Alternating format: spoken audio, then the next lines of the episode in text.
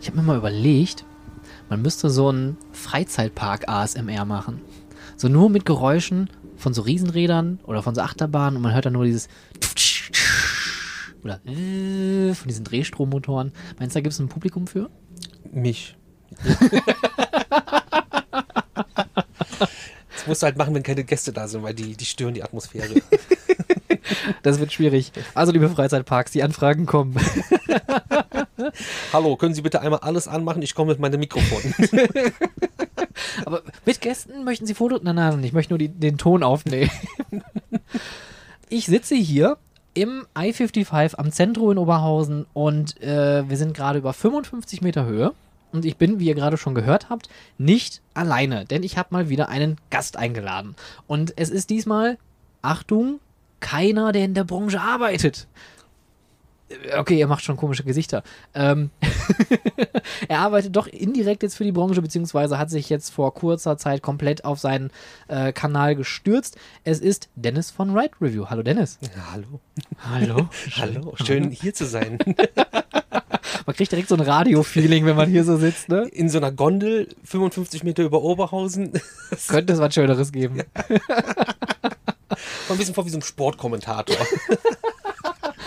Dennis, stell dich doch einfach mal ganz kurz vor. Wer bist du? Was machst du? Und was hast du mit der Freizeitbranche zu tun? Also, mein Name ist Dennis Brokop, daher auch der Spitzname Bro, den ich schon äh, aus Schultagen habe und meine Lehrer mich schon so genannt haben. Und das gab es schon bevor dieses Bro-Ding am Start war, was halt sehr negativ behaftet ist inzwischen, aber ich kann nichts dafür. Also du warst quasi Bro, bevor es cool wurde. Richtig. Okay.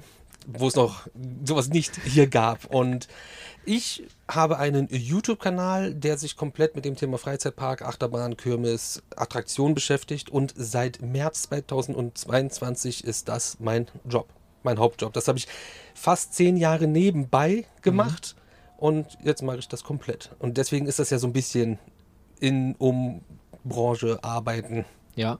Du bist, du bist ja auch sehr gut vernetzt. Also dein Kanal heißt Ride Review. Richtig. Und ich muss auch sagen, ich gucke dich auch nicht regelmäßig, aber es gibt viele Folgen, die ich ultra interessant finde, weil ich glaube, da sind wir uns äh, auf einem Level sehr ähnlich. Wir wollen so ein bisschen zeigen, was hinter der Branche so passiert, so hinter den Kulissen. Aber wie kamst du generell darauf vor zehn Jahren? Hast du irgendwann gesagt, ich schnapp mir die Kamera und film jetzt alles ab? also das ist ja noch, noch viel, viel weiter geht es zurück. Da war ich 13, da habe ich das erste Mal eine Videokamera mir in die Hand genommen bei der Konfirmation von meinem Cousin. Und ja, das ist ja langweilig, so eine Familienfeier. Dann habe ich von meinen Eltern den Camcorder genommen, ich glaube noch mit einer High-8-Kassette drin und habe dann äh, da ein bisschen gefilmt und dann habe ich das nach der Konfirmation zu Hause nochmal gemacht und nochmal und dann ein Jahr später hatte ich selber Konfirmation und habe mir von diesem Konfirmationsgeld meine erste eigene Kamera gekauft. Oh, was war das für eine? Äh, weißt du ne- es noch? Das ist eine Sony, ich habe die auch noch, eine Sony, ein Riesenklöpper, äh, auch mit diesem Nightshot-Modus und so einer eingebauten Lampe. Es ist ein Riesending da, und wir haben auch schon immer Freizeitparks besucht. Und das Ding habe ich natürlich dahin mitgenommen. Und ich habe auch mit diesem riesen Apparillo On-Ride-Videos gemacht. Also wir sprechen von einer Zeit, wo sowas halt noch in Anführungsstrichen egal war. Dann nicht so, "Oh, was, das geht nicht, Sie dürfen keine festmontierte GoPro an Ihrem Körper haben, sondern ja, nimm den Camcorder doch mit. ist ja alles egal. Und äh, das habe ich dann auch gemacht und das habe ich immer und immer wieder gemacht und V- auf VHS alles früher noch gehabt. Dann habe ich eigene DVDs gebrannt. Irgendwann kam YouTube. 2007 hatte ich dann auch den ersten YouTube-Kanal mir geklickt.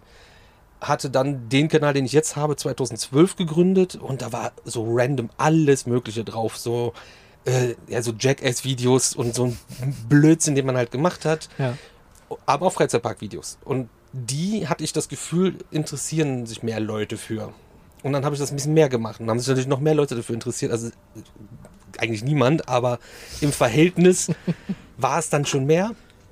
Ja, und dann habe ich das seitdem gemacht und immer kontinuierlich wurde es mehr und mehr und mehr und dann ist es passiert. Es ist einfach so Ja, passiert. ich, das war kein Plan, es ist nicht konstruiert, das ist einfach so gekommen.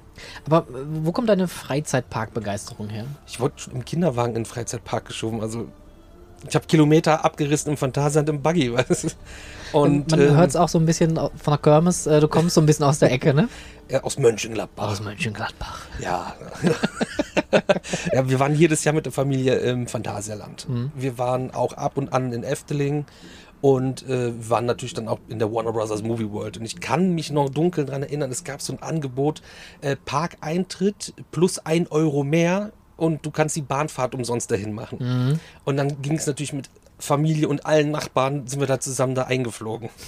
Wir waren auch immer die, die man gesehen hat, die so alles zu essen mitbringen, was man sich nicht vorstellen kann. Und also vom Brötchen über den Kartoffelsalat bis zum Schnitzel und den Frikos war alles dabei. Oh Gott. Ja, richtig schlimm, so richtige Allmanns. Das heißt also, der ganze Bollerwagen, der war nicht nur voll mit Kram, der hatte natürlich auch eine Kühltruhe dabei. Natürlich. Natürlich. Also kühlen mobil, das konnten äh, meine Eltern und deren äh, Kompagnons. und äh, auch als alle Kinder aus äh, Kinderwagen, Buggy-Altern raus waren, wurden die sind doch mitgenommen, weil irgendwo müssen ja die schweren Rucksäcke rein. Ja, natürlich. Ja, und so wurde ich sozialisiert und habe das dann auch weitergemacht und irgendwann haben die ersten Freunde das erste eigene Auto und dann, Mhm. oh, wir fahren nach Walibi Holland. Das war ja eine Riesenmission. Oh und, ja. Und es war dann auch wie so, boah, geil, es gibt noch mehr und es gibt mehr, ah, es gibt noch mehr, es gibt noch mehr. Und das hat auch schon, als Kind hatte ich so ein, so ein äh, Prospekt vom ADAC mit Freizeitparks, die da aufgelistet waren. Oh, das kenne ich auch noch. So ja. ein richtig, richtig alter Schinken und ich habe den immer noch. Geil. Und äh, da habe ich jedes Mal drin rumgeblättert. Oh, guck mal, da muss ich auch hin. Und dann war so Bobbianland. So, wow, wie das aussieht. So Achterbahn mit Looping drauf. Zu den Eltern so, ja, können wir da hinfahren? Und ja, nee, das ist nur für Kinder. Und ich, noch ein Kind. Das,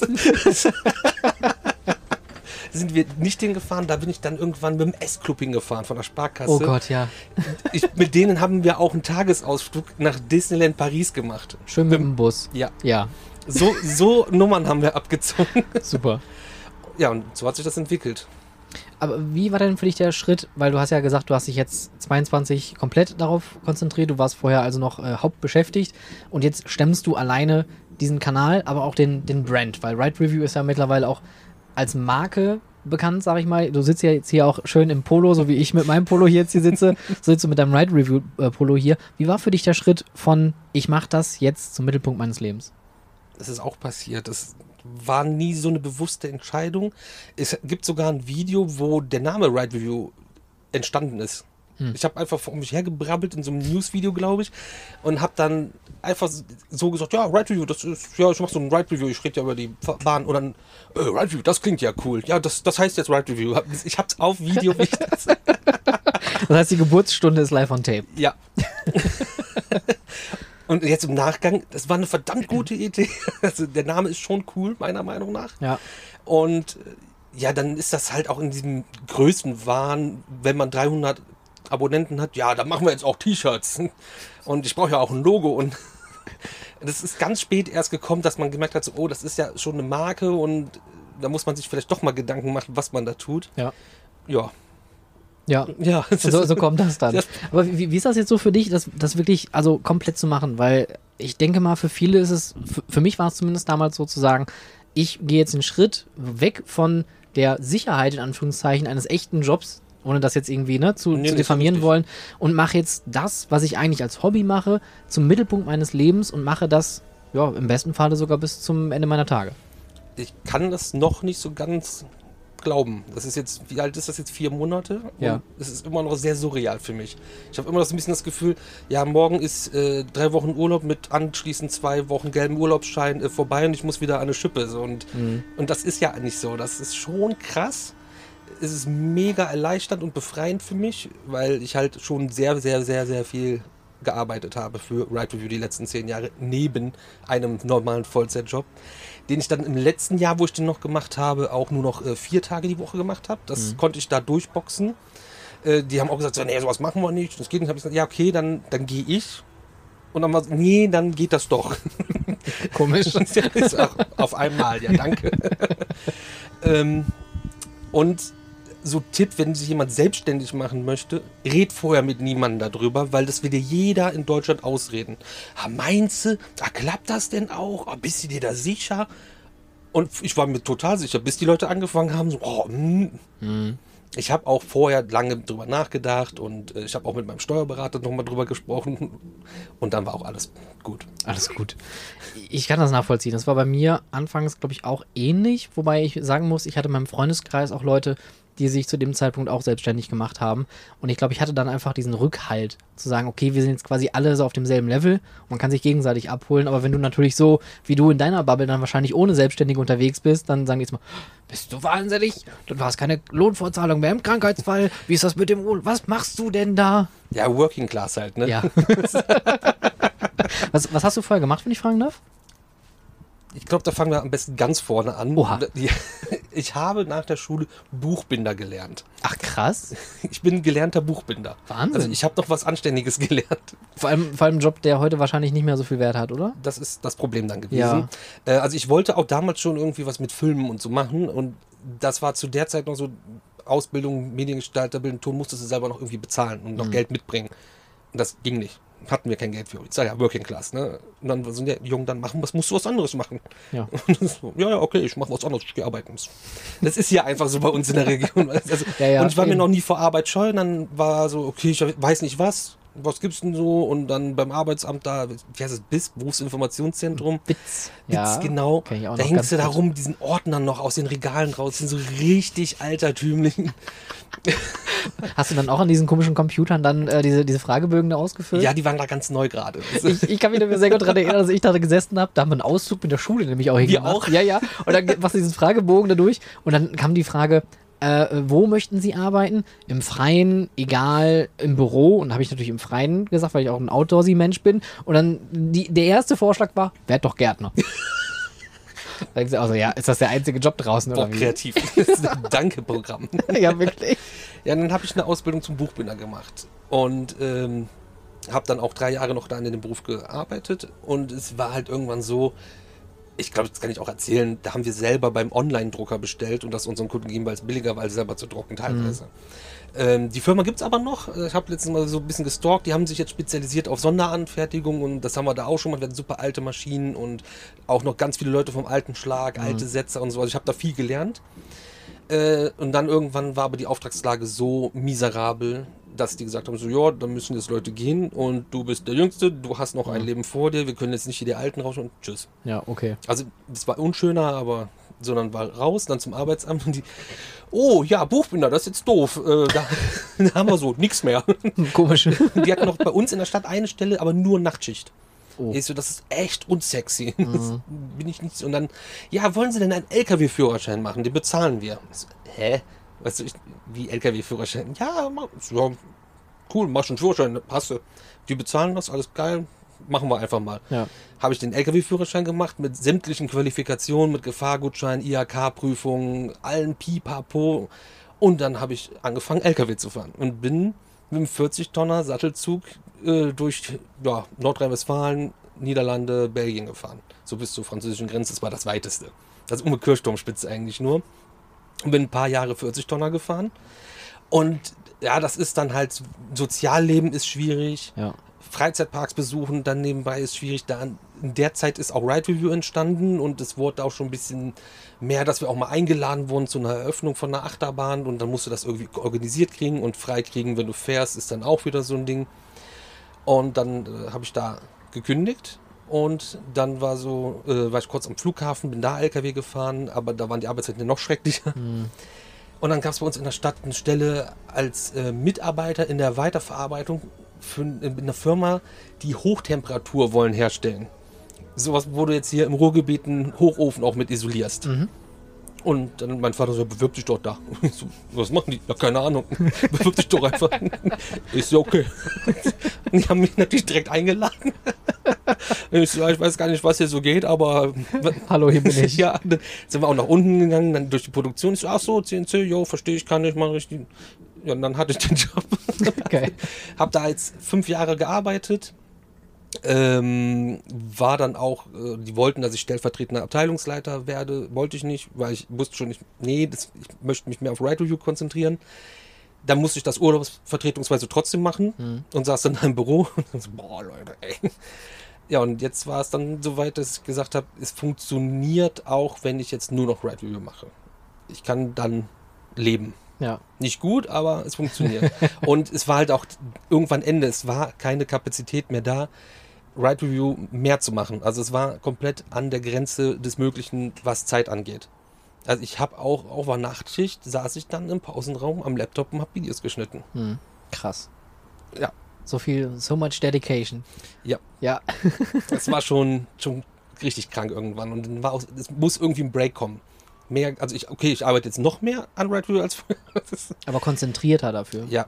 Ja, Und das verstehe ich. ich habe auch noch mehr Ideen. Ich habe ein, ein Buch, was voll mit Ideen ist, Videoideen. Das wird immer voller und voller und ich komme nicht hinterher. Aber ähm, wir haben ja vor kurzem, hast du ja gesagt, eine USA-Reise gehabt und da war jetzt meine Mission zum Beispiel, weil ich das aus den Kommentaren mitgenommen habe, äh, dass wenn die zu weit auseinander sind, wir machen so Tagesvlogs, also Tagesbericht als in Videoform. Wenn das von so einer Tour einmal die Woche kommt, ist das zu weit weg irgendwann für die Leute, die sich das angucken. Und dann habe ich jetzt auf der Tour entschieden, okay, ich versuch's. Ich habe gesagt, ich mach's, weil versuchen impliziert das Scheitern. Ich habe gesagt, ich mach's. Ich hau, Sehr gut. ich hau drei Vlogs die Woche raus. Und einer davon geht dann auch eine Stunde und dementsprechend kann man sich natürlich vorstellen, wie viele Stunden Schneiden dahinter stecken. Es hat bis jetzt zwei Wochen am Stück funktioniert. Ich bin im Tonus drin. Es wird sehr, sehr gut angenommen. Also so, dass ich auch Bock habe, weiterzumachen. Ja. Ähm, und es kommen auch so Kommentare, dass die Leute das wie so eine Netflix-Serie gerade gucken. Das ist cool. Und dann, das war so, okay, geil, danke, mega geiles Feedback und ich habe Bock, das weiterzumachen und dann werden wir es auch bei der nächsten Tour wahrscheinlich auch wieder so machen, dass wir dann direkt alles auf, so auf einmal in Anführungsstrichen raushauen. Denn ich habe auf dem Kanal, auf dem YouTube-Kanal seit, boah, ich glaube, sechs Jahren oder sieben Jahren den Tonus, jeden Tag kommt ein neues Video. Es hat bis jetzt auch immer funktioniert und habe auch ein bisschen, ja, reduziert, dass auch zwei On-Ride-Videos die Woche kommen, weil die Leute mir auch geschrieben haben, ey, ich schaff das nicht zu gucken. Und ich, Mach mal langsam. also ich schaff das, das zu schneiden, dann kannst du das auch gucken. Also. Und äh, das hilft natürlich dann auch dabei, wenn zwei Tage mit einem in Anführungsstrichen einfachen On-Ride abgehakt sind, was bei mir meistens aber auch noch mit Off-Rides verbunden ist, was dann wieder mehr Aufwand ist. Aber ich mache mir gern Arbeit. Aber, aber da habe ich direkt mal eine Frage, ne? Weil On-Rides machen ist ja heutzutage einfacher denn je. ne? Also theoretisch, Jein. aber auch praktisch macht ja fast jeder On-Rides irgendwie. Und es gibt ja auch unglaublich viele On-Rides von fast jeder Achterbahn. Gibt es da noch eine Nachfrage für? Also lohnt sich das für dich, On-Rides zu produzieren und zu veröffentlichen? Mm, Teils, teils. Also manche gehen, warum auch immer, total durch die Decke. Und andere, wo du denkst, ey, das ist echt, das hat nicht jeder, das hast du noch nicht so oft gesehen, das interessiert keinen. Ja. Also auch ein bisschen so, das, was der Bauer nicht kennt, das frisst er nicht. Und das ist manchmal ein bisschen schade. Das ist auch jetzt nichts Wichtiges. Es gibt ja auch viele Parks, die sagen, nee, bei uns keine On-Rides. Klar. Dann ist es auch eigentlich nicht schlimm. Aber wenn dann kein On-Ride in einem Vlog ist, ist, warum ist da kein On-Ride drin? In den Kommentaren. ey, ist das jetzt dein Ernst? Aber eine Frage, und ich hoffe, die ist nicht zu, äh, geht nicht zu, zu sehr ins Private. Ähm, wie kann man sich davon halten? Also heißt das, die Freizeitparks, die äh, buchen dich dann und du produzierst dann Content für die? Oder wie rentiert sich das für dich am Ende des Tages? fast ausschließlich YouTube-Werbeeinnahmen. Ach, krass. Ein bisschen Merchandise, was wir machen. Ja. Und das war's. Wir haben zwei, drei Auftragsarbeiten mal für Parks gemacht. Aber das war äh, Peanuts. Okay. Also es ist dann wirklich nur kostendeckend. Weil das sind, dann sind es Parks, mit denen wir auch so cool sind und dann, ich brauche dann die Fahrkosten und ein bisschen was fürs Material und dann ist gut. ja. Weil, also weil es jetzt keine Auftragsarbeiten so in dem Sinne sind. Also im Endeffekt quasi eher so eine Art Freundschaftsdienst, wo man nur die, die, die, die Mehrkosten erstattet. Genau, und ansonsten tragen wir das alles selbst uns bezahlt. Kein Park, unsere Meinung ist nicht gekauft.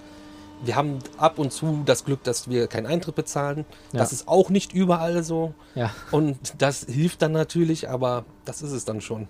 Krass. Also da, da, Das ist sehr viel Hustle, sehr viel Struggle, sehr viel ich. Arbeiten und über zehn Jahre aufgebaut. Es sieht immer so einfach aus, alles Mhm. auf YouTube. Soll's ja auch, weil du willst ja nicht sehen, wie der eine sitzt, boah, das ist so kacke, ich muss noch arbeiten, ich bin schon voll müde, aber ich muss das jetzt noch machen. Das will ja keiner sehen. Ja. Gibt es irgendwelche Vorbilder, die du hast, wenn du jetzt so, als, als du bist ja jetzt dann, wenn du so möchtest, hauptberuflich YouTuber. Ne? Also du bist jetzt der klassische YouTuber-Influencer für mich. ganz, ganz stereotypisch Ich weiß, das abgestempelt. direkt so, oh Gott, oh, was sagt der da? ich, ich muss hier aussteigen. Ich, ich bin Content Creator. ja, genau.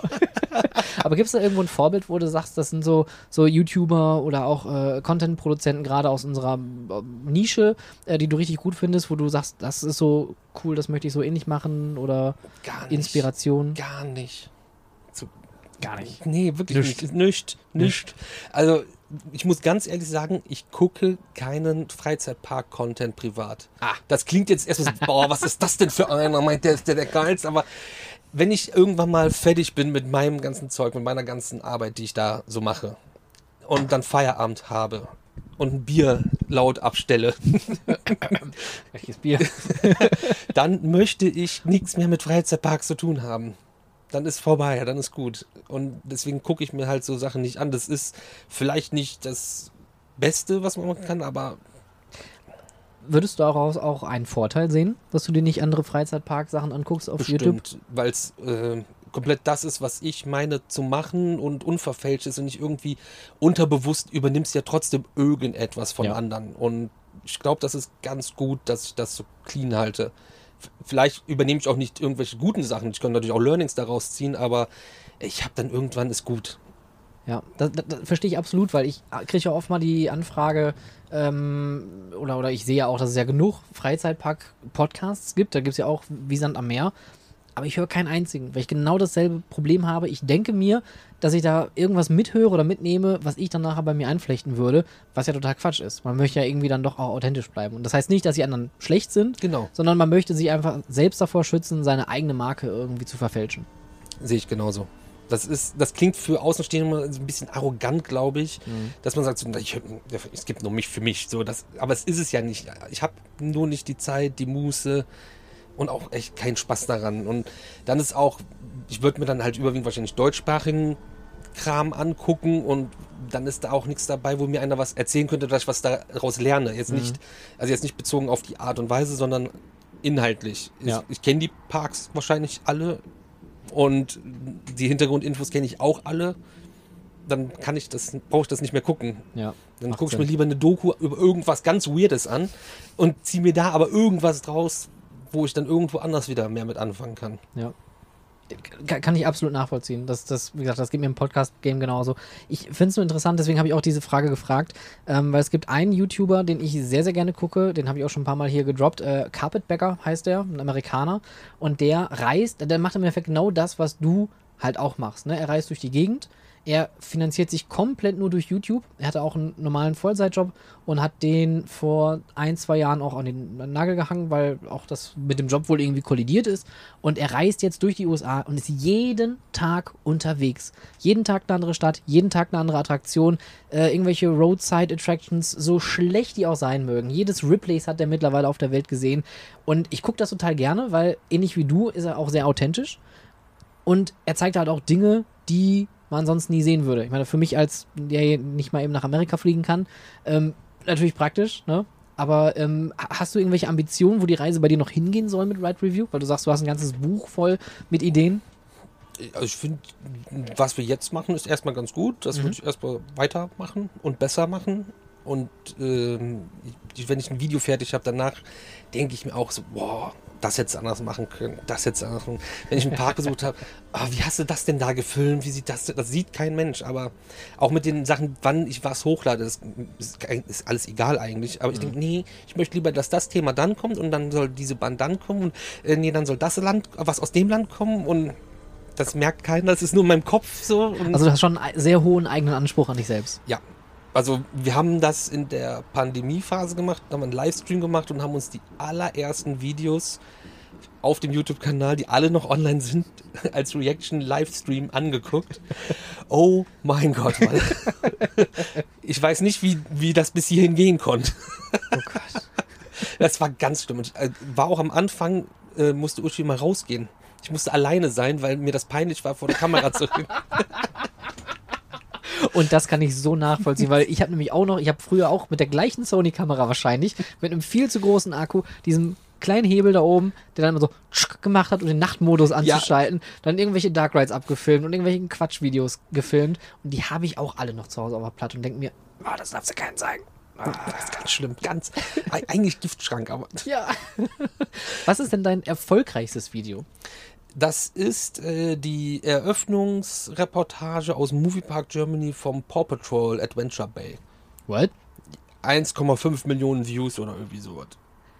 Damit hätte ich jetzt nicht gerechnet. Ich auch nicht.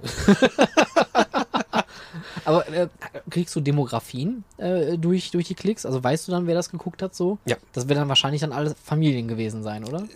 Das ist ja alles bei uns dabei. Von ganz jung bis ganz, also es geht, glaube ich, bei YouTube bis 65 plus diese Anzeige. Ja. Und auch da ist ein Ausschlag allgemein auf dem Kanal. Es ist auch 60 Prozent der Zuschauer sind nicht Abonnenten, sondern Leute, die sich einfach nur für irgendwas interessieren und irgendwas raussuchen. War das jetzt übrigens der indirekte Aufruf, dich zu abonnieren? Gerne, aber das gerne. Das, wenn nicht, ist auch gut, weil von Abonnenten lebt man nicht. Also es ist nur eine Zahl, die Okay. halt bei dem einen oder anderen Park in der Marketingabteilung äh, irgendwie Relevanz hat. Die denken, ah, mit dem machen wir was oder nicht. Ja. Das ist das Einzige. Okay. Aber der Rest ist total Wumpe. Also irgendwann mal die 100.000 voll machen, fände ich geil, damit ich mir so einen Playbutton an der Wand hängen kann. Stimmt, den kriegt man dann zugestellt, so, ne? Ja, also Ja. ich habe halt noch nie irgendwas so gewonnen, deswegen das wäre dann so eine geile Auszeichnung. Hauptsache den Playbutton an der Wand. Ja. Geil. Jetzt lass mal über Business talken. Und zwar, du bist ja immer in Freizeitparks unterwegs, du hast auch viel Backstage gesehen, du bist viel bei den Herstellern unterwegs, also du bist eigentlich in der Branche mit drin. Deswegen dieses Zögern am Anfang, der so nicht in der Branche, aber eigentlich schon in der Branche arbeitet. Weil du machst ja Content für Freizeitparks und alles, was damit zu Das tun ist ein hat. Zweig, den die Branche halt vorher noch nicht hatte. Content Creator? Ja. Definitiv. Guck dir mal die Social Media Sachen an von den Freizeitparks. Das ist ausbaufähig. Definitiv. Das hast du gesagt. Es sind nur Fakten. ähm, was würdest du sagen, war für dich so erstmal generell der größte Fan-Moment, den du auch durch Ride Review vielleicht irgendwie hattest? Wo du sagst, boah, du hast mal jemanden getroffen, du hast mal irgendwas erlebt oder irgendwie Backstage sehen können oder irgendwas exklusiv machen dürfen. Wir haben sehr viel schon exklusiv machen dürfen, was jedes Mal, egal wo, auch, auch heute noch mega krass ist und wo wir sehr demütig dann davor stehen und denken, so, boah, das, das ist wirklich nicht selbstverständlich, dass wir das gerade sehen, machen, erleben. Wir waren jetzt äh, am Montag erst bei Vekoma, wo ich dachte, da haben wir aber auch was unterschrieben, dass wir ni über nichts reden dürfen. Und nachdem wir da waren, dachte ich mir, ja, deswegen dürfen wir auch nicht darüber reden. Oh mein Gott, das wird so gut. ähm, auch allgemein bei allen Herstellern, wo wir bisher waren, das war immer so richtig krass für uns. Und auch die Backstage-Einblicke, vor allem im Moviepark, die da wirklich auch die hinterletzte Tür noch aufmachen, uns wirklich alles gezeigt haben bisher. Ähm, und so der schönste Moment oder die größte Anerkennung, was hatten wir halt letztes Jahr in Barcelona auf der Messe, wo wirklich zig Hersteller uns angesprochen haben, wo wir vorbeigekommen sind, also auch die wir vorher noch gar nicht kannten und uns alle mal äh, nette, lobende Worte für, für den Content ausgesprochen haben und Toll. dass wir in den zwei Jahren Pandemie durchgezogen haben und jeden Tag trotzdem am Start waren und einer äh, von einer großen deutschen Achterbahnfirma hat auch gesagt, ey, ihr habt die Branche am Leben gehalten in der Zeit, wo ich also, boah, Alter, das sind aber große Worte, ey. Wow. Und da war so, also letztes Jahr in Barcelona war so, okay, das war das Dankeschön für die letzten zehn Jahre Hardcore-Arbeit. Das war sehr groß und da haben wir uns sehr, sehr, da saß man dann auch abends zusammen und dann so, ey, ist das heute wirklich passiert? Es war so, boah, Gänsehaut. Ich krieg jetzt schon wieder Gänsehaut, wenn ich dran denke. Also, weißt du, viele denken so, boah, guck mal, der Typ, der schreibt da in Videos rum, Kerl wie ein Baum. Und nee, ich bin sehr demütig dem Ganzen gegenüber, was wir erleben dürfen. Ja. Und ganz lieber kleiner Junge eigentlich. Ich, ich, ich finde das auch interessant, wo du, wo du das gerade auch ansprichst, weil äh, wir hatten, wann hatten wir Kontakt? Ich glaube, vor einem Jahr hattest du mich schon mal angefragt für, für das Interview und dann hatten wir mal so kurz geschrieben Mhm. und dann immer so mal wieder ein bisschen Austausch gehabt. Und ich, ich glaube, du kommst in den Videos immer ganz anders rüber, als du eigentlich bist. Weil das macht wahrscheinlich auch das Format so ein bisschen. Weiß ich nicht. Also die Vlogs sind halt sehr real. Also Sehr real. das, das kannst du halt nicht sch- schön, schön. Der pure Bro auf Ride Review. Ja, Wenn du dich selber filmst, natürlich bist du dann irgendwie anders, als wenn wir jetzt lässig irgendwo zusammen rumsitzen. Ja. Und ich versuche ja was zu erzählen, auch was zu erklären. Und es wird auch in den Kommentaren immer sehr viel, sehr gerne, sehr missverstanden. Also rotierst du die ganze Zeit, das alles so zu sagen, dass das auch richtig rüberkommt und dann redest du halt irgendwo im Kopf und Ja, Kragen. Das genau. ist halt ein bisschen. Weil das ist nämlich der Punkt, weil ähm, ich kann mich noch dran erinnern, ähm, äh, du hast ja eine recht große Community, du hast ja viele Fans. Ähm, Sehr coole Leute. Das muss ich mal direkt hier raushauen. Also die Gelegenheit nutze ich. Mega, mega, mega geile Community. Also wirklich, Ja. da sind so tolle Leute dabei. ja. Und dann gibt es aber auch leider dann ein paar Ausreißer. Ne? Also Ja, es gab dann so, ja so, so, so ein paar Sachen, muss ich jetzt ja auch nicht nennen, aber wo es so ein bisschen, bisschen äh, abgedriftet ist oder die dann auch irgendwie anfangen, über dich abzuhaten. Ich glaube, da, Es- hatten, ich glaub, da hatten wir zum ersten Mal Kontakt, da hatten wir uns nämlich so mal über Instagram geschrieben, da kann ich mich noch genug, äh, genau dran erinnern, da hattest du nämlich gesagt, ja, so ein paar faule Eier gibt's immer. Aber wie ist das denn, wenn man so eine große Community zu pflegen hat? Weil das ist ja auch dann wahrscheinlich bestimmt Arbeit, oder? Ja, ist auch schwierig, weil wenn halt jemand Blödsinn schreibt, dann bin ich halt sehr direkt Ja. in den Antworten darunter. Das, das stößt natürlich auch an, aber ich kann das nicht ab, wenn einfach irgendwelche Sachen als Fakt dargestellt werden, die falsch sind und auch immer überall draufgekloppt wird. Und dann kommt so, ey, ihr seid viel zu negativ. Äh, nee, wir sagen ja auch, was gut ist in den Videos und was schlecht ist. Wir sagen ja beides auf. Genau. Das hört man nicht. Dann hört nur, nur das. Also, wir kriegen ja auch immer entweder, äh, deine Meinung ist gekauft, du findest alles geil, oder äh, du redest alles schlecht. Ja, was denn jetzt? Also ich kann ja nicht beides die ganze Zeit machen. Das ist schwierig da, ne? ja.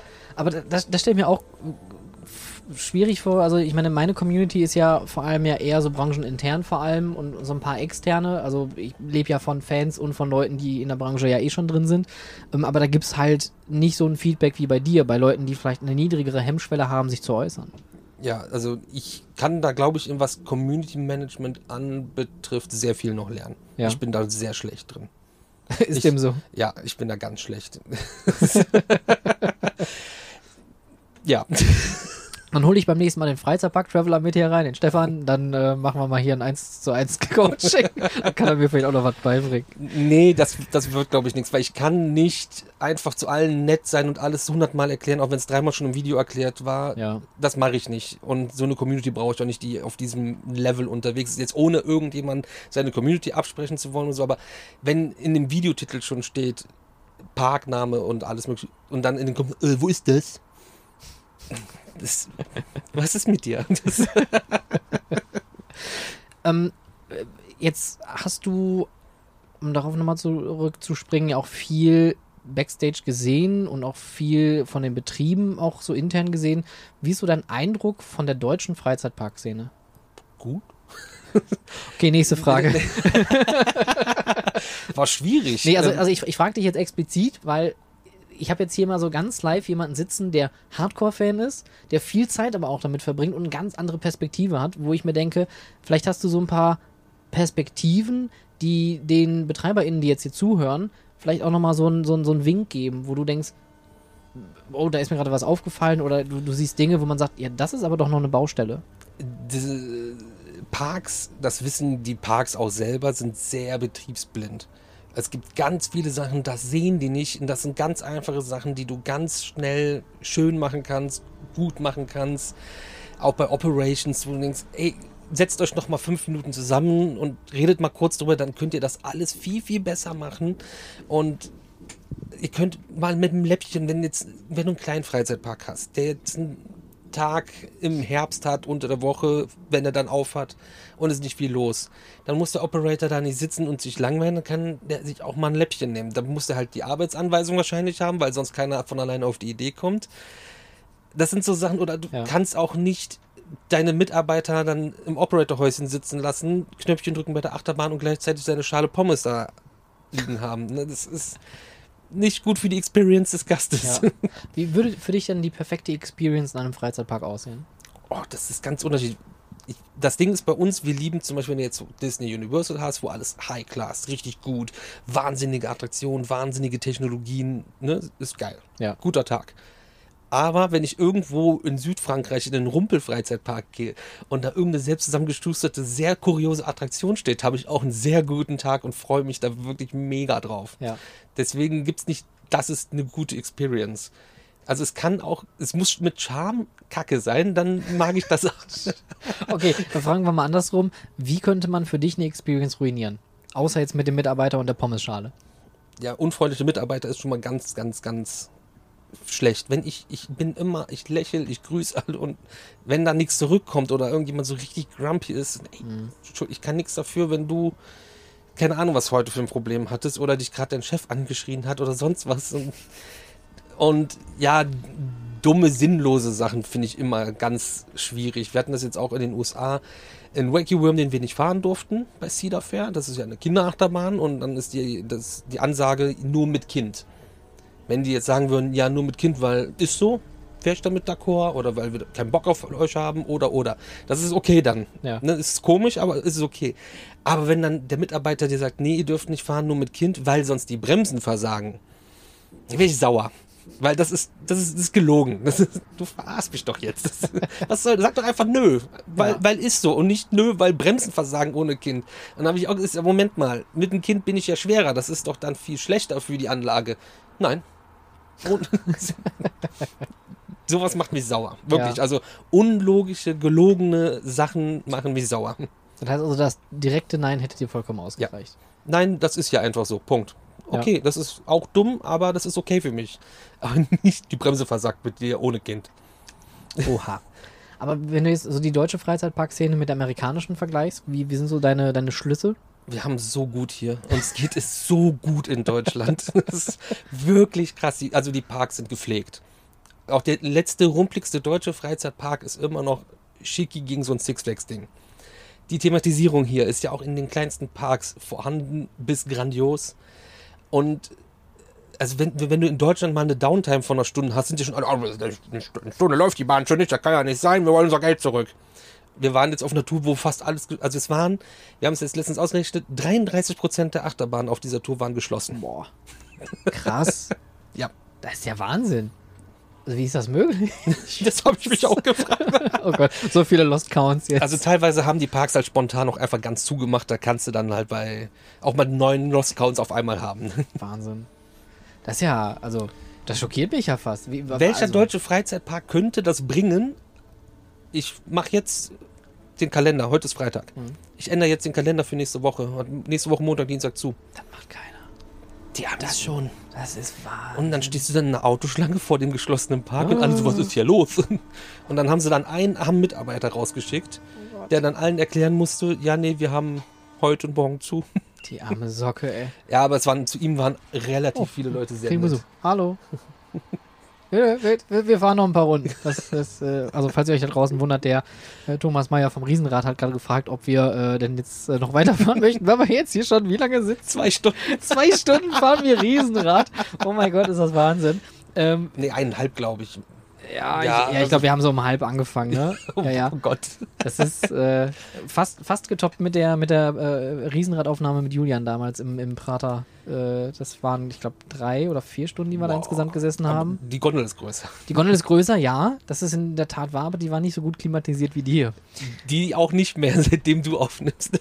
ja, das ist wahr. Bei bei deiner Aufnahme hat man noch schöne Klimaanlage angehabt und der, jetzt sitzen wir hier bei frischer Luft. Ja, ohne Video können wir ruhig schwitzen. Das, ja, das, ist, das, das Schwitzen hört man zum Glück nicht im, im, im Podcast. Ich hatte auch noch keine Riesenrad-ERT, also Premiere. Ja, guck mal, siehst du hier alles, alles heute hier äh, für uns möglich gemacht. ähm, ja, also das, das wäre in Deutschland ja gar nicht möglich. Natürlich hast du immer diese Sachen mit äh, äh, ku- kurzfristige Änderungen witterungsbedingt möglich. Wir hatten ja jetzt gerade auch dieses Jahr schon wieder so ein paar größere Stürme gehabt, wo Freizeitparks dann spontan zugemacht haben, was ja dann auch in der Tat für einen Tag dann ja halt okay ist. Was aber auch dann öffentlich kommuniziert wird. Genau. Wurz auch nicht. Da auch nicht. Ich habe ja vor so einer Tour, like ich dann auch jede Instagram-Seite von jedem Park, den wir besuchen, Klar. falls irgendwas ist. Nein, Nix. nix. Und das haben sie wohl auch nur drei Wochen so gemacht. Und ähm, waren nämlich noch Leute jetzt da, nachdem wir da waren. Und dann haben sie aber dann die normalen Tagesöffnungszeiten spontan geändert. Das ist krass. Das, das, das ist wirklich krass. Also da kamen so Kommentare so, ja, das haben die jetzt auch spontan geändert, aber der McDonalds hat wenigstens schon auf, dann gehen wir ja da. Na, immerhin. Ja, herzlichen Glückwunsch. Da muss man unbedingt hin, wenn man in den USA ist. Ja, gibt's ja auch gar nicht. Ne? Gar die sind ja so selten da, ja, Ja, die McDonalds in den USA. Da kommt ja auch gar nicht daher. Nein, das ist ja eigentlich äh, totaler Quatsch. Das ist ja richtig deutsch. Aber da fällt mir wirklich nichts ein. Wenn du jetzt aus deiner ganzen Erfahrung so schöpfen würdest, was wären so drei, bleiben wir bei diesen Top 3? Das ist die Retourkutsche. ja, ja. Was sind die Top 3 Tipps, die du BetreiberInnen mitgeben würdest, wo du sagst, da könnt ihr auf jeden Fall punkten in eurer Experience? Boah, das ist schwer.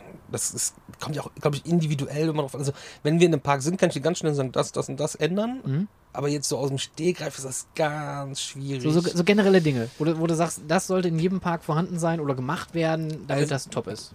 Das Wichtigste, wirklich das Wichtigste, ist eine Toilette schon auf dem Parkplatz vor dem Gate. Darf ich hier dafür herzlichst gratulieren? Das ist die beste Antwort, die ich darauf gehört habe. Wirklich. Und ich meine das nicht ironisch, ich meine das vollkommen ernst. Hey, ist jemand schon mal ein paar Stunden zu einem Freizeitpark gefahren und hat dann gedacht, oh, wir sind eine halbe Stunde zu früh, ist ja nicht schlimm. Oh, keine Toilette.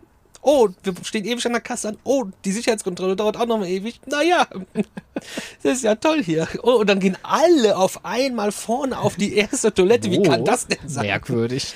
Also Entschuldigung, aber das ist das Wichtigste für einen Freizeitpark.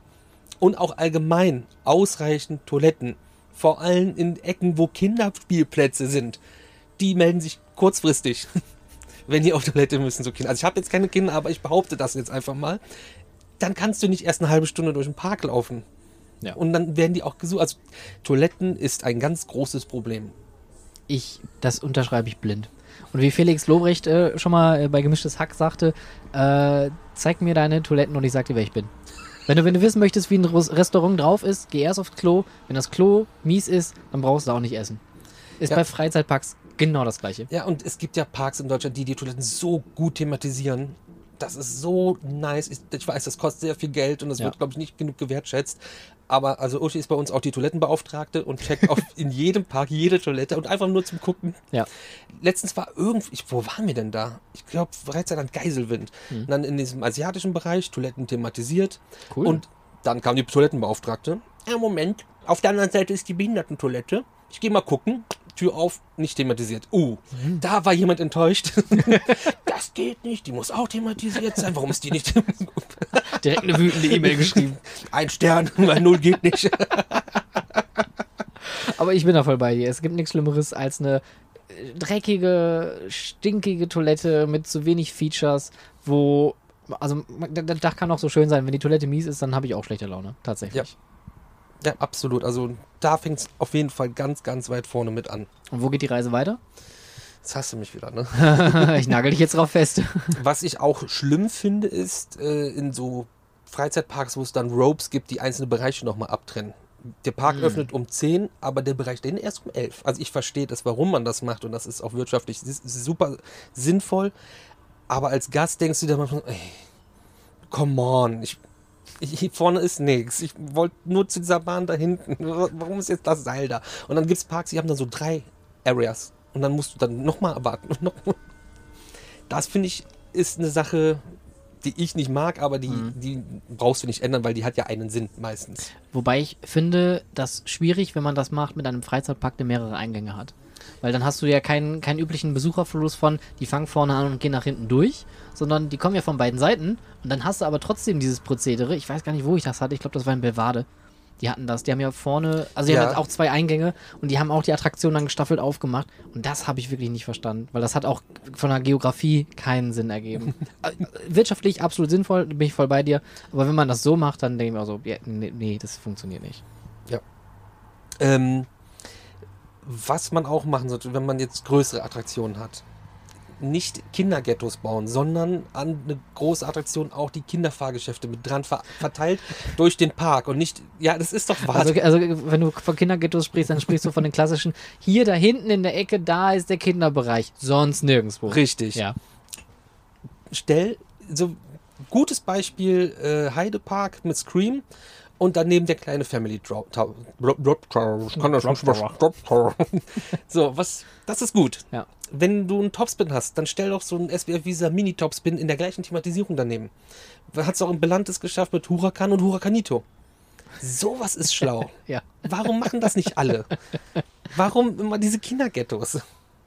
Ist, ist nicht immer schön, ne? Also es gibt da viele Parks, die machen sich auch, glaube ich, den Besucherfluss dadurch kaputt. Ja, du willst doch, dass die Familie zusammen etwas erlebt. Und zur Familie gehören meiner Meinung nach auch Leute, die etwas wildere Sachen fahren wollen. Aber wenn du die wilden Sachen überall hast und nur einen Bereich für Kinder, dann ist das, dann reißt du die auseinander. Wenn du aber überall was für Kids auch hast, dann. Und in Deutschland ist es ja so, dass alle Parks sich auf Familien konzentrieren mit kleineren Kindern.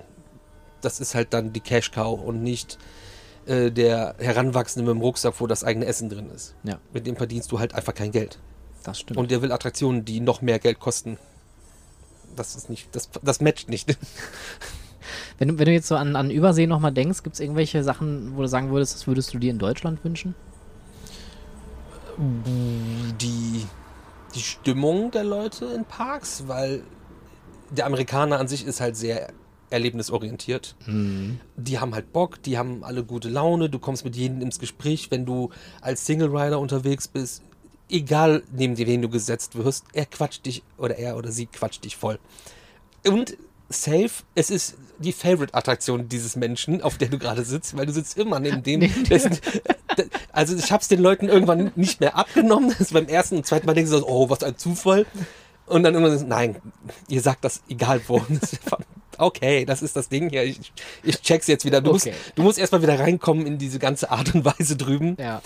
Ähm, dann auch den Mut zu großen Achterbahnen, was, was, ja, nicht nur Mut, du kannst es ja teilweise auch nicht. Also ein Hypercoaster kannst du jetzt nicht überall hier bei uns hinstellen. Das kommt halt nicht so gut an. Also Aber den würde man von hier oben wa- wahrscheinlich sehen, wenn einer im Moviepark stehen würde. ist, genau das habe ich nämlich gerade gedacht, weil das eine sehr geile Skyline wäre, wenn da jetzt so ein paar Airtime-Hügelchen rausgucken würden. Kannst du bis nach von Oberhausen bis nach Bottrop, da siehst du die Airtime-Hügel. Ja, sowas finde ich natürlich super. Ähm, Die Amerikaner haben keine Rucksäcke dabei, grundlegend nicht. Also der, der deutsche Parkbesucher, der schleppt ja sein ganzes Hab und Gut mit in den Park, Nein, um das Essen und zu trinken. Nein, würde ich nie tun. Ich gucke nur kurz auf meinen Rucksack, der hier neben mir steht.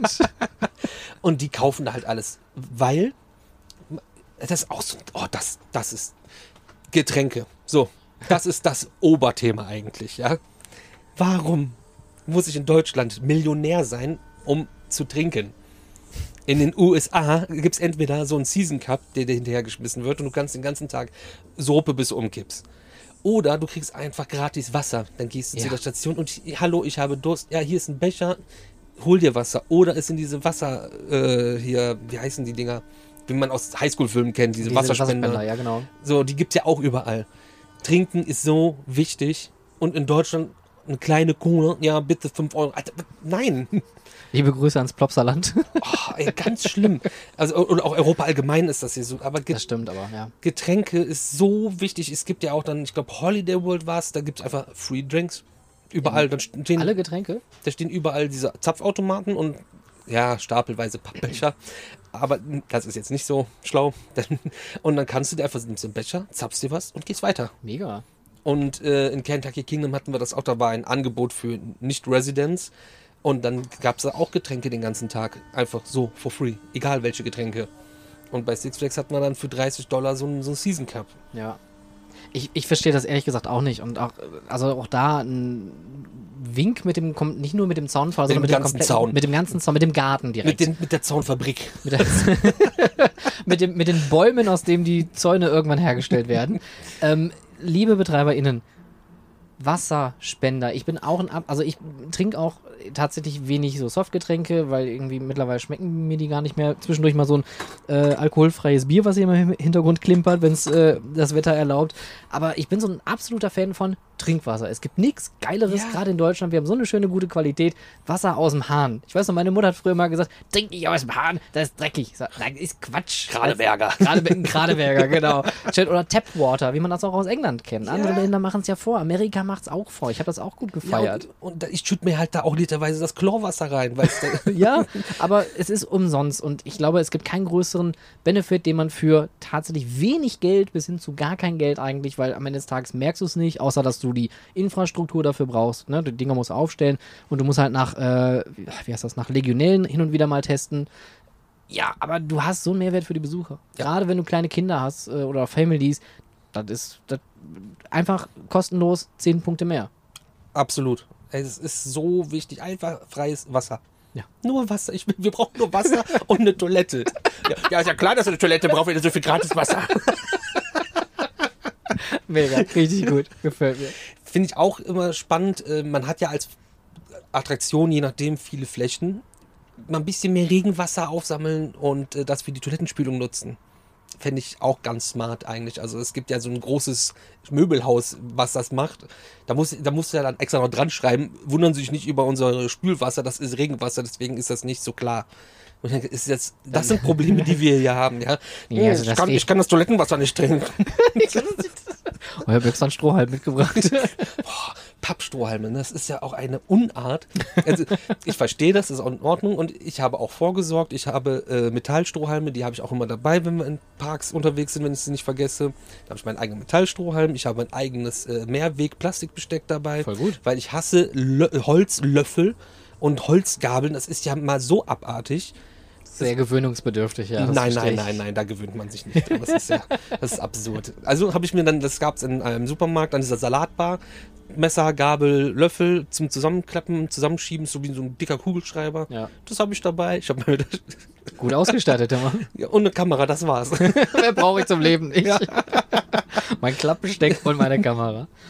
Aber ich, ich, ich, das kann ich gut verstehen, dass man da, aber ich, ich äh, finde es auch interessant, dass du jetzt diese nachhaltigen Themen noch mit ansprichst, weil das ist ja auch so ein Thema, das fällt uns nicht nur als Mensch auf die Füße, sind wir mal ehrlich, ne? Also wir schweben jetzt hier so schön angenehm ums Ruhrgebiet, äh, Deutschland trocknet irgendwie aus, die höchsten Dürren haben wir hier, äh, Grundwasser säuft ab und wir haben aber eigentlich gerade das Glück, muss ich wirklich sagen, ich finde das wirklich eine schöne Aussicht, man sieht hier das Ruhrgebiet richtig schön saftig grün. Ich sehe auch den dampfenden Kühlturm. Na, guck doch nicht auf den Kühlturm. Guck bitte in die andere Richtung. Das ist die Müllverbrennungsanlage in Oberhausen-Buschhausen. Die müssen wir uns nicht anschauen. Aber der Rest, da hinten die Halde, da hinten ist, glaube ich, die Schalke Arena.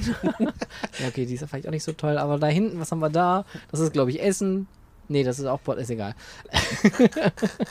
ähm, ich, ich finde das ja auch toll, dass es so innovative äh, Ideen gibt wie äh, Andy Ludewigs äh, neue Wildwasserbahn. So eine Idee einfach umzubauen, die auch keinen großen, äh, keinen großen Umkostenwert hat. Es ist doch eigentlich pups egal, wie das Wasser nachher sauber gemacht wird. Ähm, und es wird kein Chlor benutzt, es wird nicht chemisch gereinigt und das sieht super aus. Es riecht nicht irgendwie komisch nach Schwimmbad und, und Pipi, sondern es ist einfach eine schöne Anlage. Und du hast noch dieses äh, Beet dann da im Hintergrund. Richtig, und wer sich jetzt fragt, was die da gemacht haben, das hat der Andi Ludewig bei uns in einem Video gezeigt und erklärt. Sehr schön, nur kurz die Cross-Promotion. Das ist zum Beispiel eines der Videos, was ich wirklich total mit Interesse geguckt habe, weil Andy ist ja auch ein absolut guter Erzähler. Ne? Mega, ey, das ist so dankbar, mit ihm Videos Ja. zu machen. Es gibt Leute, ähm, die kriegst du zu einem Interview und dann ist das, boah Gott, ist das ein Krampf. So, die können nichts dafür. Das ist ja auch alles in Ordnung. Ja, ja, aber, genau. Und es gibt Leute wie Andy, wo denen geil, lass einfach Kamera laufen, ich komme gleich wieder, der macht das schon. Er ist, er ist ein Zoodirektor, der kriegt das hin. Ne? Der kriegt auch das Social Media Game ganz gut hin, finde Ja. ich. Also die Stories von dem, die sind. Siehst du, jetzt driften wir hier schon wieder ab. äh, liebe Grüße an Andy. Absolut. Ähm, was ist denn so mh, dein, dein genereller Wunsch? Weil du verfolgst ja auch alles mit, du bist ja nah an den Trends, wenn du jetzt schon sagst, du bist bei Vekoma auch mal hinter den Kulissen und siehst schon neue Sachen oder bist auch viel im Austausch mit Herstellern. Ähm, was ist denn so dein Wunsch? Was möchtest du in den nächsten Jahren in der deutschen Freizeitparkszene so an Entwicklung sehen? Was würdest du dir gerne wünschen, wo sich vielleicht die Freizeitparks hin entwickeln? also ich persönlich privat für mich, ich wünsche mir immer mehr größere Family Coaster à la Colorado Adventure. Ne? Wo du wirklich, also das ist immer noch eine Nonplusultra Achterbahn, das ist immer noch ein, ein Masterpiece einfach. Du bist ewig unterwegs, drei Ja. Lift-Hills, also und das mit Szenerie, ne? das, das kannst du jetzt noch viel krasser machen heutzutage. Also sowas wünsche ich mir. Ich wünsche mir für mich auch immer Dark Rides. Ich weiß, das ist teuer. Es gibt nicht so Wiederholungsfahrten, so viele für die Leute. Und im Marketing ist das halt auch unfassbar unsexy zu bewerben. Eine Achterbahn ist eine Achterbahn. Dark Arme Ride hoch, Themen- schreiende Leute, ja, macht sich immer gut. Dark Ride Themenfach, wie willst du das vermarkten? Ist Ja. immer schwierig. Ähm, aber sonst ist das alles auf einem sehr guten Weg und auch die kleinsten Attraktionen machen sich ja Gedanken über Thematisierung und Storytelling und äh, Backstories und auch äh, Sachen, die aufeinander aufbauen, wo du eine Story im Park hast, Mhm. die dann an Halloween nochmal weitergesponnen wird für eine Halloween-Attraktion. Du sprichst gerade auf die Studiotour an, oder? Nee, äh, Phantasianer Erlebnispark Straßwaldchen in Österreich. Ach, mit der neuen Achterbahn? Nee, die haben doch ähm, das Dracula-Ding, diese Dracula-Attraktion und die Story geht, glaube ich, an Halloween haben sie dann noch mehr Stories drumherum. krass, Zu cool. allen Attraktionen nochmal Sto Backstories, die aber Halloween-mäßig sind. Ja. So richtig komplex. Cool. Aber vo- voll, voll auch, also es ist ja auch eine Mühe, sich das Ganze auszudenken und dann, dann zu implementieren. Ja. Aber gibt es so eine, wo wir gerade bei solchen begeisterungsfähigen Dingen sind, ähm, was, was ist denn so für dich das, äh, wo du dich am meisten drüber gefreut hast, was du mal erlebt hast? Ich freue mich so viel. Ich bin immer glücklich. Ey, du kannst mich wirklich mit den kleinsten Sachen richtig happy machen. Das ist, manchmal stehen dann Leute vor den, ja, das ist jetzt nichts Tolles. Doch, Mann, das ist mega, das ist so gut. Okay, oder gibt es etwas, was dich mal so richtig emotional mitgenommen hat? Ja, also jetzt, wo die Studiotour eröffnet hat äh, im Moviepark, ich habe ja den Bau auch über zwei Jahre begleitet mit der Kamera und als wir dann bei der Gala abends waren und dann hatten wir schon ein bisschen Pippi in den Augen, so Oh. Manu und ich, also, als wir uns gesehen haben, so, up, Baby? ich habe da nichts mit zu tun. Ich habe es nur angeguckt die ganze Zeit. Ja, aber du hast es ja trotzdem auch marketingtechnisch ja dann begleitet. Also es ist ja dann auch schon ein bisschen, bisschen was von dir steckt dann ja auch da drin. Man hat es halt wachsen sehen. Und es Genau. gibt ein Right Review Easter Egg in der Attraktion. Es gibt viele Easter Eggs in Ja, und ich musste das auch selbst entdecken. Ich wusste da vorher nichts von. Witzig. Und dann das, guck mal in diese Richtung. Und ich so, hey, Moment mal. Und was es ist, das verraten wir natürlich nicht. Dafür müsst ihr diese Attraktion einmal Das bitte ist, fahren. das ist richtig. es haben aber Leute schon gefunden, es ist nicht unmöglich. okay. Es hat aber gedauert. Gibt es noch mehr rührende Momente? Ganz viele, glaube ich, ja, aber Du bist, du bist einfach immer. immer ey, ich bin echt so nah am Wasser gebaut, das ist unfassbar. Das ist okay, dann jetzt kommt natürlich jetzt der Härtetest. Äh, Das Mädchen mit den Schwefelhölzern in Efteling. Hast du geheult oder nicht? Nein. Ach du. Arsch. also wenn der nicht heult, der ist kein Mensch. So, Bin Punkt, ich jetzt habe ich gesagt. Ich bin Gott. Boah, jetzt wird aber hochgepokert. also ich muss sagen, da habe ich, also ich glaube, das habe ich schon mal erzählt. Mein, mein emotionalster Moment war wirklich das Durchschreiten des Hotels äh, in Tokyo Disney Sea. Das war mein Bucketlist-Park Nummer 1. Den wollte ich schon immer gesehen haben, seitdem ich Fan bin. Und dann gehe ich durch dieses Hotel, man geht diesen Gang da durch und steht plötzlich an diesem See mit dem Vulkan. Und da liefert mir aber auch einfach doch, oder? Da habe ich gedacht, nee, jetzt vorbei, jetzt kann ich umfallen, jetzt ist in Ordnung. Dem Schöpfer gegenübertreten. genau. Dachte, oh, es ist doch Walt Disney. Ja, na gut. Gibt es ähm, ein. Hast du eine Lieblingsachterbahn? Nein. Warum nicht? Ja, da, da denke ich auch, boah, der hat keine Meinung oder so, aber es gibt so viele gute Sachen. Also, Die ist doch nur gekauft, die Meinung. Also- Wissen wir doch. ich, was ich sehr, sehr, sehr, sehr geil und beeindruckend finde, ist Hagrid's in äh, Universal in Orlando. Also Hagrid's Magical Creature Motorbike Adventure. Knackiger Name, ja. Ist kurz, knackig, eingängig, kann man sich nicht vertun. Das finde ich halt sehr. Ich komme ja auch so aus der Ecke, wo ich immer. Ich bin nicht so mit diesen ganzen Stories, das, da holt es mich nicht so krass mit ab, aber mit der ganzen Technik dahinter. Und das Ja. ist eine Bahn. Ich habe es geschafft, mich vorher nicht zu spoilern. Und dann die erste Fahrt in der ersten Reihe ohne Spoiler vorgehabt zu haben, ist mir aber die Kinnlade runtergefallen. Und dann waren auch so ein paar Sachen, wo ich dachte, hä? Das funktioniert doch nicht. Und äh, ein paar Tage später waren wir auch in Orlando dann auf der Messe und auch bei Intermin natürlich am Stand. Und Daniel, komm mal bitte. Wir müssen reden. Ich bin's jetzt gefahren. Wie habt ihr das gemacht? und dann, also, ja, was ist denn mit der und der Stelle? Habt ihr das so und so gemacht? Ja. Habe ich mir gedacht, aber krass. Oder nochmal was an. Nein, nein, und dann, ah, okay. Also, aber Hagrid wird schon so als, als einen deiner Favorites dann sehen. Ja, doch, das ist schon Okay. sehr, sehr gut gemacht und äh, macht mega Spaß. Ist eine lange Bahn, ist familientauglich, hat Szenerie, hat überraschende Elemente, hat coole Effekte. Du kannst auf dem Motorrad sitzen oder im Beiwagen. Das ist auch Es- cool, ja. Auch verschiedene Experience, also im Ride selbst. Das ist schon ziemlich, ziemlich gut. Lieblingsthemenfahrt. Boah. Ganz schwierig. Ja, also ich finde, also rumpelige Geisterbahnen auf Kirmesplätzen im Ausland sind immer spannend. Ja, in der Tat. Also vor allem in Frankreich, da kann man das echt äh, in Anführungsstrichen gut. Ähm, Mystic Manor fand ich schon ziemlich beeindruckend. Das, das war auch so ein, wo ja immer alle drüber geredet haben und dann sitzt du da drin und ist das, okay, wir fahren das jetzt wirklich. Das, ist- das ist total verrückt. Und dann so, ähm, auch ein richtiger Flash war, wo ich auch nochmal, wo der Stift schon gemalt hat. Wir sind, ähm, wie heißt der? Der Tilt Coaster von Vekoma, der einzige, der bisher gebaut wurde in Ja. Taiwan. Als wir den gefahren sind, da war auch so, okay, das ist jetzt das Ding, ne? das kennst du noch so aus dem Internet und da war es noch gelb und, und überhaupt, das ist die Bahn und, und dann sitzt du da drin und denkst, okay, jetzt ist, It's schon, happening. ist schon doof eigentlich mit diesem Kippen und so, warum machen wir das? What, what's happening? Ist das wirklich nötig? Ja, und wir sind erste Fahrt, erste Reihe. Dann, naja, wir müssen es jetzt auch hinten noch machen. Und dann war es, nein, das ist ja totaler Blödsinn. Richtig gut, hat echt Spaß gemacht. Wirklich? Also ich freue mich, dass davon mehr gebaut werden. Ja.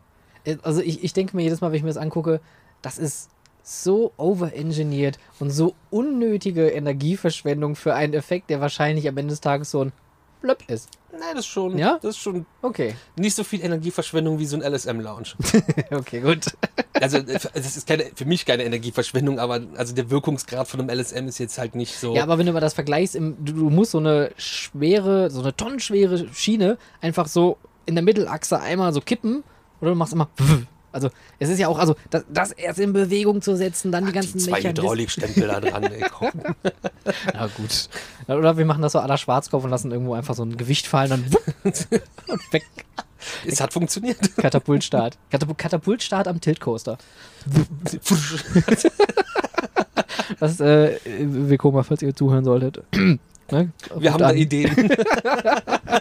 Okay, eine letzte Frage habe ich noch. Und dann würde ich uns auch langsam mal hier aus dem äh, äh, aus der VIP-Gondel entlassen. Ich gucke gerade mal hier so durch die äh, durch den Glasboden hier. Ist ja eigentlich schon ganz ganz warm auch mittlerweile.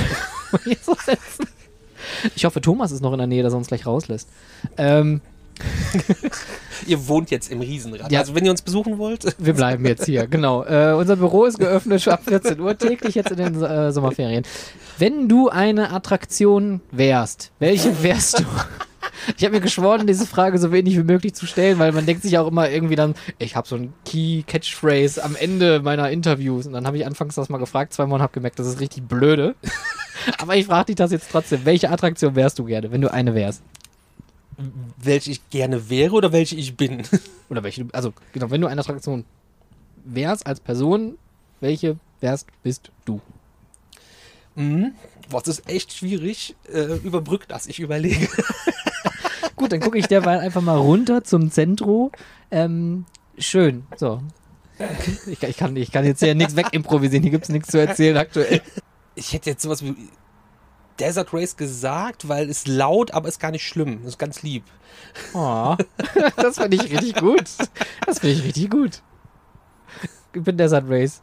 Laut, aber Lieb. Lieb, aber kur kurzweilig und lieb. Also, Ja, ich, würd- Ich tue keinem was. ja, ich habe einen Hubschrauber auf dem Kopf, ist doch alles. Da gibt es Videos von, wie ich so eine Propellerkappe aufhab und dann über Achterbahn spreche. Siehste? Also bist du doch Desert Race. Haben wir das heute beschlossen Ja, herzlichen Glückwunsch. Das ist sogar das Review gewesen. Das hieß, glaube ich, die schlechteste Achterbahn der Welt. Oha. Mhm. Ja, hat halt nicht jeder verstanden, weil es mir darum ging, dass da so viel Potenzial verschenkt wurde. Oh, äh, da, ah, da, äh, Potenzial verschenken. Unpopular Opinion. Hast du eine? Nein, was? Eine unpopular Opinion. Also eine Meinung, wo du sagen würdest, äh, also, also die ist unpopulär, aber die Ja, muss ja. gesagt werden. Boah. Also ich habe zum Beispiel meine, also ich habe mehrere tatsächlich, aber meine unpopular Opinion ist, 13 ist eine ziemlich geile Achterbahn. Finde ich auch geil. Die ist, die ist underrated. Die ist, hat ein tolles Layout, die hat äh, ein schönes Thema, eine tolle Atmo, geile Musik, geiles Theming, alles an dieser Bahn stimmt und äh, ich kann das nicht verstehen, dass es viele Leute gibt, die die einfach nur blöde finden. Bin ich dabei. Ich finde auch Bandit gut. Und Das ist wirklich unpopular. Opinion. aber das kann ich auch verstehen. Also ich, ich kann sie nicht fahren, ich, mir, mir gefällt es tatsächlich nicht, aber ich kann auch verstehen, dass es Leute gibt, die sie gerne fahren. letzter Wagen Mitte. Okay, hier, Tipp von im Zeitraum. ja, ihr habt's gehört, exklusiv. ja, toll, jetzt kann ich da nicht mehr fahren, weil da alle anstehen. das ist auf jeden Fall eine Meinung, die nicht viele teilen, aber fahrt mal in die USA und fahrt da mal ein paar von diesen ganzen Holzachterbahnen. Dann wird die Meinung von ganz vielen auf einmal geteilt, wie gut Bandit doch fährt. Oder fahrt einfach mal nach Blackpool. Da gibt's auch einige. Oh, Grand National, das ist wirklich, das ist ein Verbrechen an der Menschheit. Also Grand National ist die, die. die schlimme. Da, wo mal einer drauf gestorben ist. Also Der sich das Rückgrat, glaube ich, gebrochen hatte oder so. kann ich verstehen, dass das passiert ist. Ja, Ja, das war ja. auch, glaube ich, kurz davor. Aber äh, ich muss gerade überlegen, Grand National ist die, die, die, die 100 Jahre alte, ne? Die, die. Dieser Racing. Ach, der am Anfang, äh, am, am Haupteingang, da wo die Arche auch ist. Ja, ja. Ja, das ist wirklich furchtbar, das Ding. Also ich hoffe, die heißt so. Nicht, dass ich jetzt irgendeiner Bahn un un Ungutes tue. Ich glaube, die, ist- die heißt Grand Also National. wir, wir, wir verbreiten hier gerade mal grobes Halbwissen. Aber ich Also bin ich sag mal so, wir wissen, also- welche wir meinen, zumindest von der geografischen Ich Lage sollte auf her. jeden Fall keinen YouTube-Kanal machen und über Achterbahn reden. Nee, ist ganz schlecht. Das würde ich, ich auch lassen. Ja, die finde ich auch ganz furchtbar. Und äh, also eigentlich alle Holzachterbahnen am Park. Also das einzige Geile im Park ist ja wirklich Valhalla. Das, das zieht mir die Schuhe aus. Das ist, ja, weil die auch rausgespült wird. Ah, Das war, das war sehr crazy. Valhalla habe ich mir auch nichts angeguckt und war sehr gespannt und danach war so, boah, krass, das, ich hasse Wasserbahnen und nass werden, aber da wusste ich, auf was ich mich einlasse, da war es okay, aber es war trotzdem so, ey Leute, das, Es ist auch keine Wasserbahn, es ist eine Tauchfahrt. das ist richtig. Also das ist wirklich das Weirdeste, was ich je in meinem Leben gemacht Das habe. wäre übrigens auch ein Tipp vielleicht an Parks, die Wasserparks haben. Baut da eure Wasserattraktionen hin. Also der Europapark hat es ja jetzt gemacht mit dem Karussell, aber das macht Sinn. Wir hatten das jetzt auch auf der Tour, so ein Spillwater, der ist ja auch nur dafür da, dass du nass bist. Und den haben sie neben den Wasserpark geflanscht und dann saßen da alle in Badesachen. Macht Sinn. Macht Sinn. Wir saßen da auch nur in Badebuchs und Schlappen ist wichtig, Schuhe sind wichtig. Ohne Schuhe ist nicht. Zu heiß wahrscheinlich, ne? Nee, darfst du nicht. Ach, darfst du nicht? Darfst du nicht. Und dann waren da Leute, die hatten halt keine Badeschlappen mit und mussten ihre normalen Schuhe. Da bringt dir jetzt deine Badehose auch nicht mehr viel. Wenn ich nur eins mitgenommen habe von, von Six Flags, was sie damals auch äh, groß im, in der Movie World damals, das waren ja noch die letzten Six Flags Jahre da, ähm, mit, was ich mitgenommen habe, no shirts, no, No shoes, shoes. no service. Ja. ja, das ist ganz Da wichtig. Ist auch was dran. Ich mein Gott, bin ich vielen Leuten ober, oben ohne hinterher gerade hab gesagt, ziehen Sie Ihr T-Shirt bitte an! Wir haben das auch jetzt auf der Tour oft gehabt, dass Leute weggeschickt wurden, sich erstmal wieder komplett anziehen sollten. Aber dann hast du andere Leute, die, das ist auch, ich weiß nicht, was bei den Amerikanern manchmal los ist, die gehen ja mit den kompletten Klamotten in die Wasserparks, in die Becken. Und dann gehen die aus dem Becken raus, triefnass, wie so normale Kleidung dann halt ist, und fahren dann Achterbahn. Boah. Und dann kommst du danach an und setzt dich dann. Also wir haben eine Reihe gewechselt, weil neben uns, also vor uns stand eine Frau, die hat wirklich den ganzen Boden voll getroffen. Es war eine Riesenpfütze. Also dann gehen wir eine Reihe nach hinten, weil wenn der, das war auch nur ein Zugbetrieb, ist ja nass. Davor die Fahrt haben wir nicht beobachtet und da hat dann jemand auch so nass gesessen und so einen schönen nassen Bob ist nach Holzachterbahn. Das, das wünscht man sich doch. Ich glaube, wir haben in dieser Folge wirklich alles durch. Höhen, Tiefen, nass, trocken, Trinkwasser, es ist alles drin. Äh, Dennis, ganz, ganz lieben Dank. Das hat mir unglaublich viel Spaß gemacht Ich heute danke hier. dir, das ist echt cool gewesen. Ja, also vor allem auch hier diese ganzen Runden zu drehen. Ich habe auch langsam, muss ich sagen, so ein. Kennst du das, wenn man so lange geflogen ist und dann kommt man raus und dann wackelt der Boden aber noch so nach?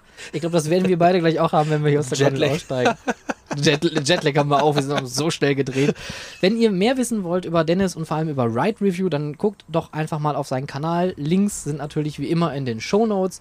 Und ähm, dann klickt mal da rein und äh, abonniert auch gerne seinen Kanal. Es lohnt sich wirklich. Es sind viele coole Videos dabei, viele Insights auch bei vielen großen Herstellern, Achterbahnen und Dark Rides und bei den BetreiberInnen von den Parks. Und ähm, ja, Dennis, nochmal vielen Dank. Ich und äh, ich freue mich, wenn wir gleich wieder in der frischen Luft sind. Ich auch. Das wird gut.